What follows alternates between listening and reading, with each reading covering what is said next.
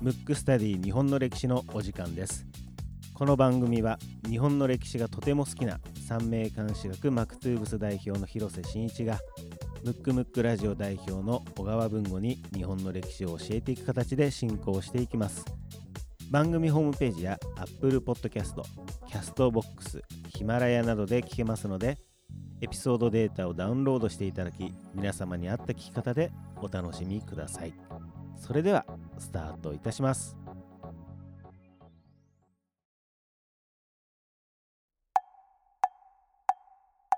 むくむくラジオだべ。むくむくラジオだべ。むくむくラジオだべ。ムックスタディ日本の歴史第7回目でございます。7回目。はい、はい。えー今回もですね、えー前回に引き続き幕末の京都での動き、うん。パート3 3で。っていう形でパート4はねないんじゃないかな。なちょっと長いからね、はい長くなっちゃうんでね、パートちょっと3で、ダイジェストでいきましょうか。はい、完結したいんです、まあそもそうんも、はいはい。なぜ京都なんだっていううんうん。ことですね、うんまずね、まあうん。京都はもちろん天皇がいるからなんですけど、はい。あの基本的にこれあの戦いの上等というか、うん。まあ、昔でいう孫子の兵法にも書いてありますけど、うん。戦いで最も大事なのは何かっていううん。話で、これね大義名分なんですよ。うん。要するにどっちに正義があるかっていうのが戦いで左右するんでで当時としては、うん。あの先ほど言ったようにあ先ほどっていうか前回までね、うん。言ってるようにあの将軍家が天皇からあなたに政権を譲りますよって言われてるから天皇が言ったから、えー、と武士を統治してますよっていう論法で将軍が成り立ってるから、うん。同じ論法で、うんうん。じゃあ天皇が長州やりなさいって言ったら長州がやるってことになるわけじゃない。その、えー、と天皇にそう言わせる合戦をしてるわけね。はいそれが大義名分。はいそれがあの、まあ、憲法みたいなもんだよね。なぜ徳川が天下を取れるかっていうとこ突き詰めていくとそこに大義名分があるから要するに天皇が、えー委ねたからっていううんその出どころを抑えちゃえば 結局同じことができんじゃないかっていう戦いなわけ。まあだから京都でまあいろいろこう激しい動きがそうそうそうもう取り合いでね。取り合いってこと要ですねるに天皇を意のままにされたらアウトなのね。ねで昔からそうなんですけど基本的に天皇っていうのは直接はないの。天皇の側近の公家たちがまあある意味やってるわけであのなんていう天皇は恐れ多いとあってはいけない一般人は。だからその、えー、と関白とか太政大臣とか右大臣とかって言われてる五石家と呼ばれてる公家たち、えー、1条2条9条高塚さ近衛っていう五石家って言われてる貴族の中の貴族の人たちが、うん。まあ、この人たちが天皇と喋れる位置にいるんで、まあ、正式に言うとこの人たちの取り合いなわけ。なんかでもそういうのはちゃんと変な話律儀に守る。そうそうそうそうそう。そこがすごい。あだから、ね。長州の鍵屋が、うん。だから拉致しようとはしたことはあるけど、うん。あの一般的にはちゃんと律儀に守ってるそうですよね。なんかうん。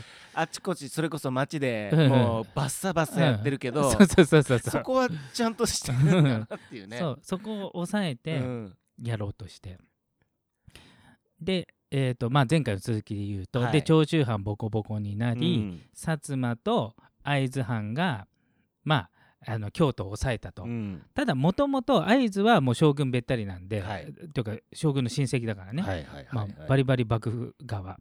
でも薩摩っていうのはあの幕府そのままっていうのは良しとしてないわけ、うんうんうんまあ、幕府が残るにしても公武合体だから、うん。幕府独裁はダメだぞって言ってるからそもそも思想が違うけどたまたまあの過激な長州を共通の敵としてやっつけただけだからこの2つも別にそんなに仲良くないというか。なるほどですうん。ね、った時に、まあ、西郷とかが京都で中心に活躍するんですけど、うんうんった時にじゃあどうするかってなはい。なった時に、えーまずこのままいくとあの長州とかがいなくなって薩摩一つの藩単独だけだと幕府は倒せないっていうのは分かってるんで、うん。で他の藩見てもやっぱりこう虚弱というかうん。要するに志がない、長年平和に過ごしてるか事なかれだからだから最後は最後叩きながらもやっぱりもし幕府を抑えるとしたら長州しかないなっていうのはうすうす分かってた。うーん。だ時に一回ちょっと幕府が復活しちゃったから長州征伐っていうのに出ることになったわけ。京都で暴れまくってたからもうついに長州本国をぶったたいて長州ごとなくそうとして将軍が出ていったっていう。でそこにいろんな藩も長州征伐っていうのに行くとその時なぜか、えーあまりに優秀すぎてまあその総大将は名目上将軍家の人がなりますけど、うんうんまあ、実質上のトップは西郷がなったの。へ薩摩藩家臣なのに、うん。薩摩藩飛び越えて、うん。し将軍の軍隊のもう、うん。まあ、事実上の責任者がうん。西郷になったっていう、それもだいわゆる大出世ですよね。大出世。うんうん。よく誰にこう引っ張られたんですか？やっぱり、うん。あのその周辺で動いてた時にまあ、公家とか、うん。もうあまりにも有能すぎちゃって、うんちょっと一目置かれるのと、うんあとやっぱり体つきもねいいからいかにも普通じゃないっていう、ん。まあ目立目立つったっていううそそうそうですねもうビジュアルからってことですね。そうあと政治力もやっぱすごいしあと人望うん。人から好かれる力っていうのがまあ多分日本史史上最もすごい人かもしれないっていう。で、えーとまあ、長州本国をやっつけようってことでその時に、えーまあ、攻め攻め込むわけですよ。でそのね攻め込んだ幕府が攻め込んだタイミングであの長州が外国4カ国に攻められるっていうのは同時に起こされちゃったわけ。ででなんでかっていうと、尊皇攘夷っていうのを掲げてたから、まず尊皇は天皇をやるでしょ、うん。で攘夷だから外国をやっつける、うん。で攘夷やるやる言いながら幕府はできないわけ、うん。なんでかっていうと向こうの方が強いの知ってるから、戦っても勝てない、うん。けど天皇に約束しちゃったわけ。あの外国打ち払いますよ、うん。ぐらい当時の孝明天皇ってあの外国人が大嫌いだったわけ、へうん。あのめちゃくちゃああなんていうの？怖い人たちだとこう病的に思っちゃってるからそれれが神聖な神の国の日本に上がること自体も許されないみたいな、もうすでにまあペリーも上がってんだけど、うん。それはちょっと内緒にしといて、まあ上がらせませんよって言いながら、やっつけますよって言ってながら、まあやっつけられないじゃない、どう考えたって反撃されてボコボコにされるの目に見えてるから、で長州は、まあ、過激なんで、まあ、やっつけられると思ったのか、とあとまあ幕府を困らせたいっていうのもあったと思うんだけど、あの下関ってちょうど関門海峡っていうのがあるから、ちょうど細いのね。そこから瀬戸内海にこう入っていって京都とか行くんだけどその通る可愛いことにさすがに軍艦は手出せないから、あの商船？普通の荷物運んでるやつをあの砲撃したわけ、そしたら反撃を食らったわけよ。そのタイミングと、長州のこと攻めていくあの幕府軍が重なっちゃったわけ。だから長州がもうボロボロになっちゃったわけ、要するに日本国内からも攻められ外国からも攻められしかも4カ国。同時に攻められたから、だからあの毛利毛利家うん。殿様もビビっちゃって、うん。もうこんなの潰されるから、もうとっととまああのまあその過激派のやつらのせいにしてあいつらがやりましたと。であいつらは自分たちで処理しましたってことで切腹命じたりして過激派全員追い落とされたわけ。でそれがあの長州内のまあクーデターみたいな感じでそれが長州の過激派たち以外の人たちを俗論党っていうんだけど要するに俗論党っていうのは幕府に従順で盾つきませんみたいなもうおとなしくします派が出てきて、で、えー、と過激派のやつを自分たちで内々に処理してだからもう攻めるのはやめてくださいと。で幕府も分かったともうじゃあそいつらじゃあ首を差し出したらいいよっつって、首を差し出して収まったわけ。で西郷もし長州藩自体がなくなってしまうと、うん幕府がまた一つ強くなっちゃうからそこまでは望んでないからそこでまあ手打ちというか終わったわけね。なるほどでその時に出てきたのがここから高杉晋作が出てくるわけ。いよいよ。いよいよ高杉晋作はうん。超過激派すぎて、うん。その一連の過激行動はうん。牢屋に入れられてできなかったの。を、うんうん。藩内でうん。過激派全員殺されたうん中、うん。桂小五郎は生きてたんだけど行方不明なわけ。逃げてるから。ね。うんうん。あの人もいたら殺されてたんだけど、うんうんうん。で高杉は一人牢屋から出てうん。一、人で、えーやっつけると、うん。あの長州のそのおとなしい人たち、あの要するに過激派を殺したやつらをうん。もう一度殺殺してっていうかひっくり返して、うん。長州藩をもう一回過激の藩にするっつって一人で立ち上がったわけ、うん。でその前にあの高杉晋作ってその前に騎兵隊っていうのを作ってるのよ、うん。あの長州で、うん騎兵隊って何かっていうと既存の武士階級っていうのは平和ボケしちゃってうん。全然役に立たないと、だからあの町人とか商人とかの次男坊あの長男は家継ぐから、うん。次男坊三男坊でちょっと志のあるやつ、うん。強いやつで軍隊を作ろうっていう。だから武士以外のやつも入った軍隊のことを騎兵隊っていうわけ、うん。で騎兵隊の中でもいろんななんとか隊なんとか隊って分かれてるわけ、うんうんで,、えーで自分自分が作ったから騎兵隊。え騎兵隊のとこにいたわけ今からもう一回その俗論党をやっつけて、うん。長州をあの倒幕の藩にするから、うん。お前ら協力してくれって。うんそしたらするわけねえだろ殺されるしみたいな。う んまあそうなりますよね。お前作ったのかどうか知らないけど最近見かけないから。だからうん。分かんないわけ、あーレジェンドだけど。なるほど。で当時騎兵隊のせ、えー責任者は後々総理大臣やる山形有朋なわけ、あの人ってある意味良識派なんで、負ける戦は絶対やんないわけ、うんだって一人だからね。うん。一、人でやろうとしてうて、ん。藩全体はもうやっとうん。幕府もね、そうですね。うん戻ってくれたし落ち着いてね。落ち着いてうん。また過激なこと言って今度こそ潰されるしおお前よく生きてたなレベルだから、うんうんでも諦めずうに、ん。じゃあお前らがやんないんだったら俺一人でもやるって一人でこう行こうとしたんだけど、唯一あの高杉晋作の古文中の古文、うん。一番古文だった伊藤博文だけは、うん。僕はついていきますって言って、うん。その時伊藤博文は力士隊って言って相撲取りばっかりの軍隊を持ってた そうそうそう、面白いですね。うん、でそれの20人だけは味方になりますって、うん。20対多分何1万人ぐらいの戦いで、うん。高杉がうん。もう大活躍して、うん。革命成功しちゃうわけよ、うん。ひっくり返しちゃうわけ、うん。でもう一度そのおおとなしく塩派を処刑して、うん。自分が事実上のトップに立って、うん。長州藩をうん。過激派にするわけ。で外国とかの交渉も、うん。4カ国ねボコボコにされて降伏したわけ、うん。で降伏した時に、うん。じゃあ賠償金を払うっていうことで、一応砲撃をやめてもらったんだけど、もう払える額じゃないわけ、うん。で高杉がうん。代表団に、ま、祭り上げられて、うんじゃあお前交渉してこいって言ってった時に急になんか昔の古事記とかの、うん。もう外人が何も分かんないのに延々朗読し始めて、うん。こいつが気狂ったかぐらいの 立ち振る舞いをして、うん。で相手をちょっと度肝に抜かれたわけね、うん。こいつはなんか交渉に来たのになんか意味の分かんないことをずっとやってるぞと。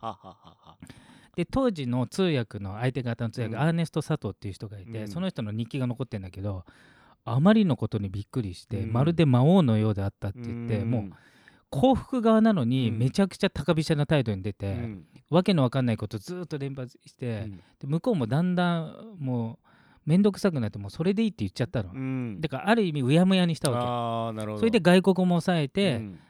で藩内もまとめて、うん。で倒幕にうん。向かうぞってなった時に、うん一応松下村塾の仲間はほとんど殺されてたんだけど、うん。まあ高杉も薩摩と手を組まないと、うん。これはもうどうにもなんないなっていう、そこは分かってたんですね。それはもちろん、うん。だから本当の革命家なんだけど、うん。高杉が。うん。一番、うん。けど本当の革命するのはうん。さすがに長州だけじゃっていうのは分かってた。なるほど。し一応京都では高杉はいなかったのうんうね、ん。だからその薩摩のいざこざはまあ話では当然ね仲間殺されたけど知ってるけど、うん。当事者ではないから。なるほど。じゃあそんなにまあある意味怒り浸透ではなかったってことですね。多分ね多分もうちょっと上の段階で考えてたのかなってなるほど。高杉は。うん。でそのタイミングで、えー、と桂も戻ってきたうわけ、ん。あの逃げ回ってて、うんうん。やっと戻ったと。うんで桂とうん。高杉、うん。ただ高杉はその後もう結核だから、うん。そのまま病死しちゃうんで、うん事実上、えー桂が、うん。あの桂がはい。戻ってきたのそのタイミングでね、ででとりあえず、まあ、このまま、まあ、流れ的に倒幕しないともう長州藩もダメだし日本もダメだと思ってて、うん。その頃にはやっぱりちょっと幕府も当初よりは弱ってる、うん。でそのタイミングでそうは思ってるけどでも桂ももろ京都で当事者だから、うん。まだ怒ってるわけ、うん。もうなんか薩摩と組むぐらいだったらもううん長州潰れてもいいわぐうらい、ん。まああの高杉は若干違うけど、うん。た時にたか、えー、とやっと坂本龍馬が出てくるわけ。ここで登場するわけですね。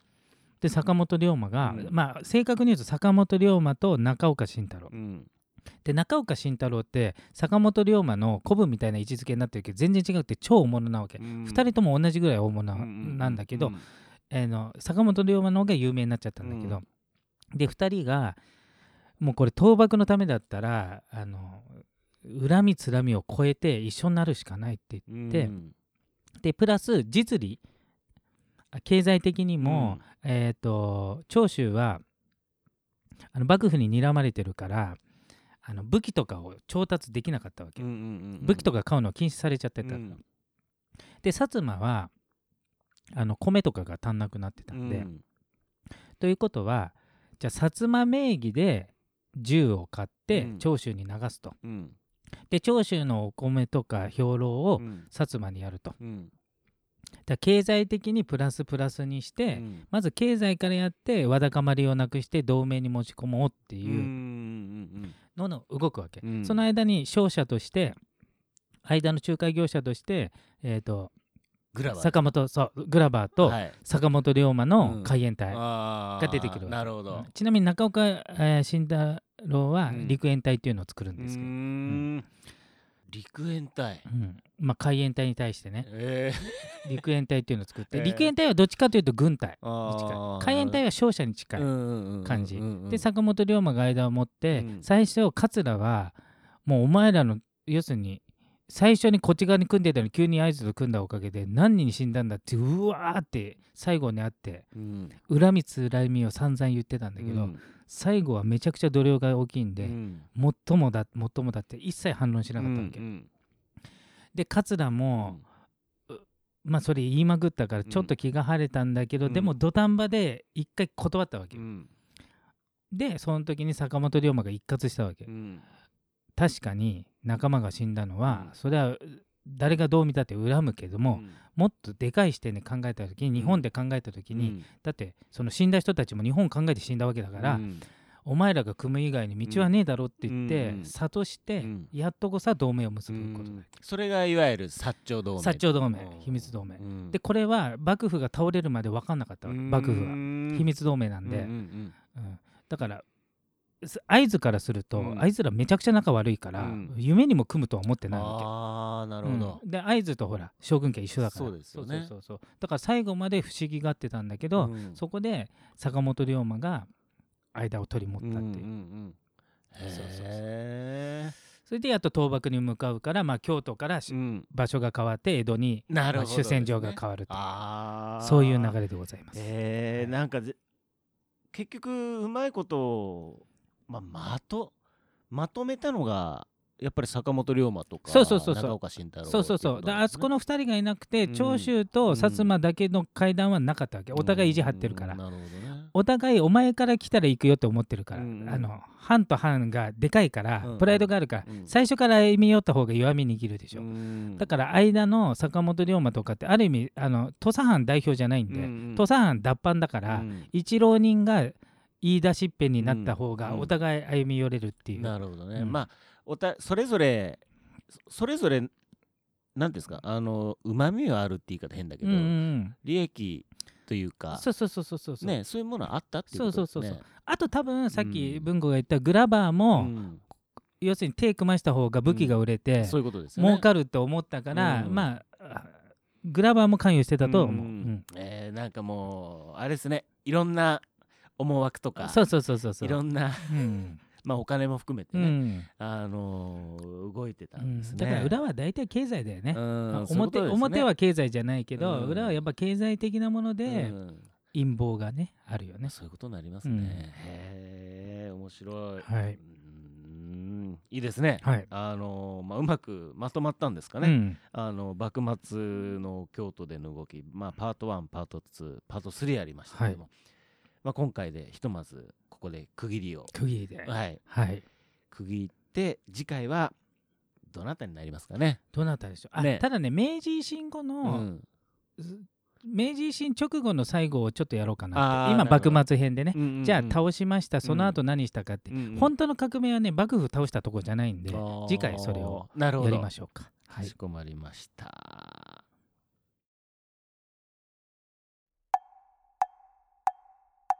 むくむくラジオだべ。むくむくラジオだべ。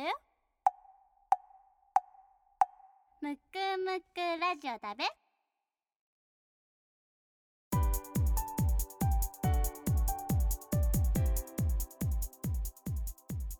エンディングです。